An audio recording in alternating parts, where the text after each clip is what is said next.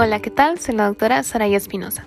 Y bien, el día de hoy abordaremos los puntos más importantes sobre el tema gestación cronológicamente prolongada, siendo un tema de relevancia para nuestra presentación del examen nacional. Recordemos que estamos basándonos en las guías de práctica clínica nacionales, el manual del doctor Prieto, el manual del CTO y algunos artículos respaldados por la CDC. Comenzamos.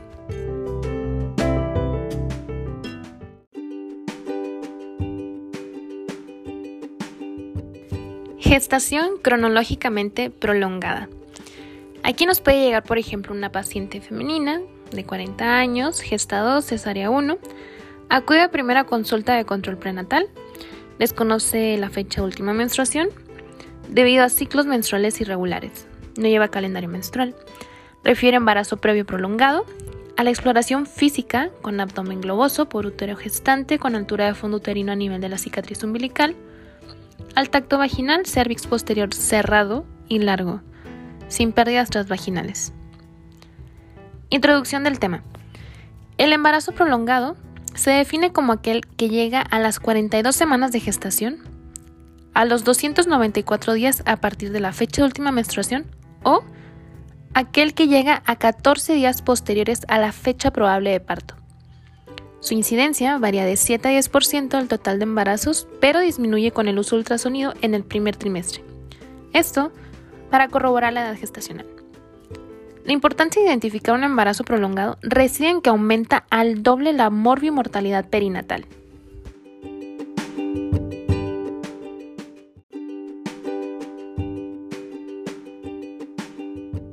Etiología y factores de riesgo. La causa más frecuente de embarazo prolongado es un error en el cálculo de la edad gestacional. Se sabe que el parto espontáneo a término es producto de una compleja secuencia de eventos neuroendocrinos en la cual participan la madre, el feto y la placenta. Es por ello que se pueden identificar diversos factores etiológicos y de riesgo para el desarrollo de embarazo prolongado. Hablando particularmente de los maternos, es que existe un error en la fecha de última menstruación, nuliparidad, antecedente familiar o personal de embarazo prolongado, edad materna avanzada y origen étnico, menor en raza blanca. En el caso de los fetales es que existe una malformación como anencefalia, hidrocefalia o agenesia hipófisis, y también que sea sexo masculino. En el caso de los placentarios es una deficiencia de la sulfatasa placentaria o una alteración en la producción de sustancias como citocinas u otras sustancias inflamatorias. Pasemos ahora al diagnóstico. La variable más importante para el diagnóstico de embarazo prolongado es el cálculo correcto de edad gestacional. La edad gestacional se debe calcular por fecha última menstruación solo si se considera confiable. Ciclos menstruales regulares, sin uso de hormonas en los últimos tres meses y que la madre no esté lactando, y que recuerde el primer día de la fecha de última menstruación.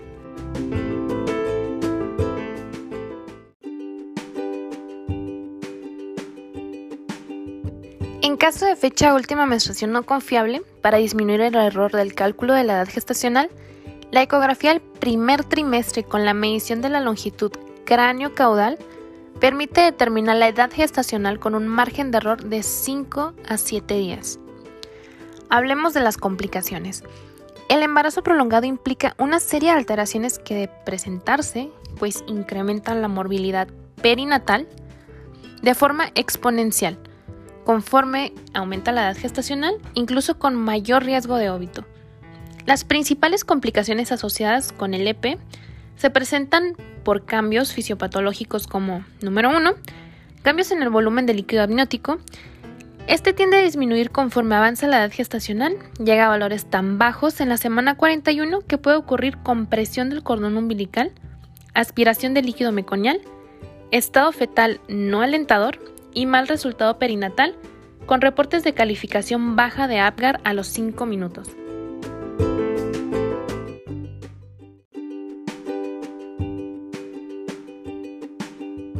Número 2. Cambios placentarios. Aquí hay una disminución en el diámetro y longitud de las vellosidades coriónicas, así como depósitos cálcicos, necrosis fibrinoide y ateromatosis de los vasos coriales, lo que nos va a ocasionar una disminución en la capilaridad de la vellosidad y el espacio intervelloso con la subsecuente repercusión en el intercambio de oxígeno. Número 3. Los cambios fetales. Casi 50% de los fetos siguen creciendo después de la fecha probable de parto, lo que aumenta la incidencia de macrosomía y complicaciones asociadas, como un trauma obstétrico, por ejemplo. El síndrome de postmadurez se presenta en cerca de 20% de los nacidos post-término.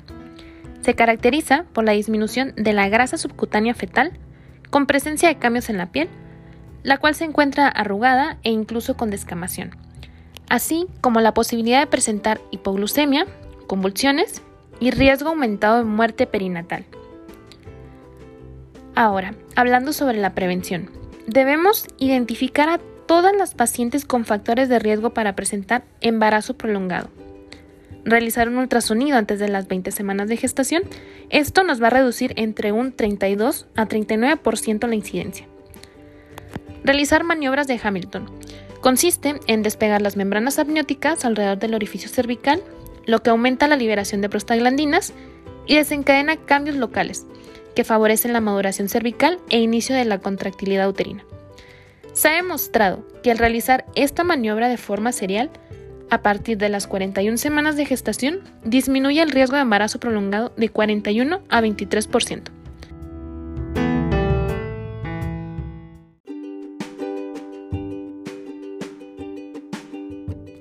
En la actualidad, no existen suficientes estudios que demuestren la seguridad de la estimulación del pezón como medida para disminuir el riesgo de embarazo prolongado, aunque parece disminuir su incidencia hasta en un 48%.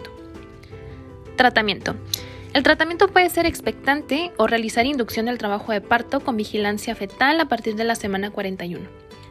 Comparando con el manejo expectante, la inducción electiva reduce la mortalidad perinatal un 80% la tasa de cesáreas en nulíparas y es la opción preferible por las pacientes. En aquellas con cesárea previa, la inducción del parto se asocia con mayor riesgo de rotura uterina, sobre todo en quienes no han presentado partos y tienen un cervix desfavorable.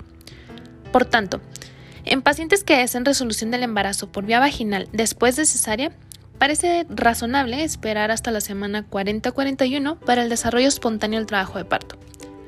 Si no sucediera, se ofrecerá cesárea electiva para evitar los riesgos de la inducción.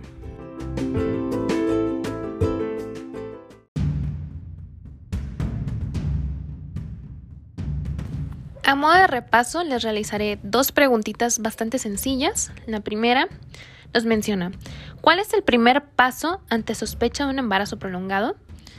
Y es descartar cualquier error en la fecha de última menstruación y confirmar la edad gestacional por ultrasonido del primer trimestre o previo a las 20 semanas de gestación. Número 2. ¿Cuáles son los principales factores de riesgo maternos para que se presente un embarazo prolongado? Y esta es la nuliparidad, antecedente personal o familiar de embarazo prolongado, edad materna avanzada y origen étnico.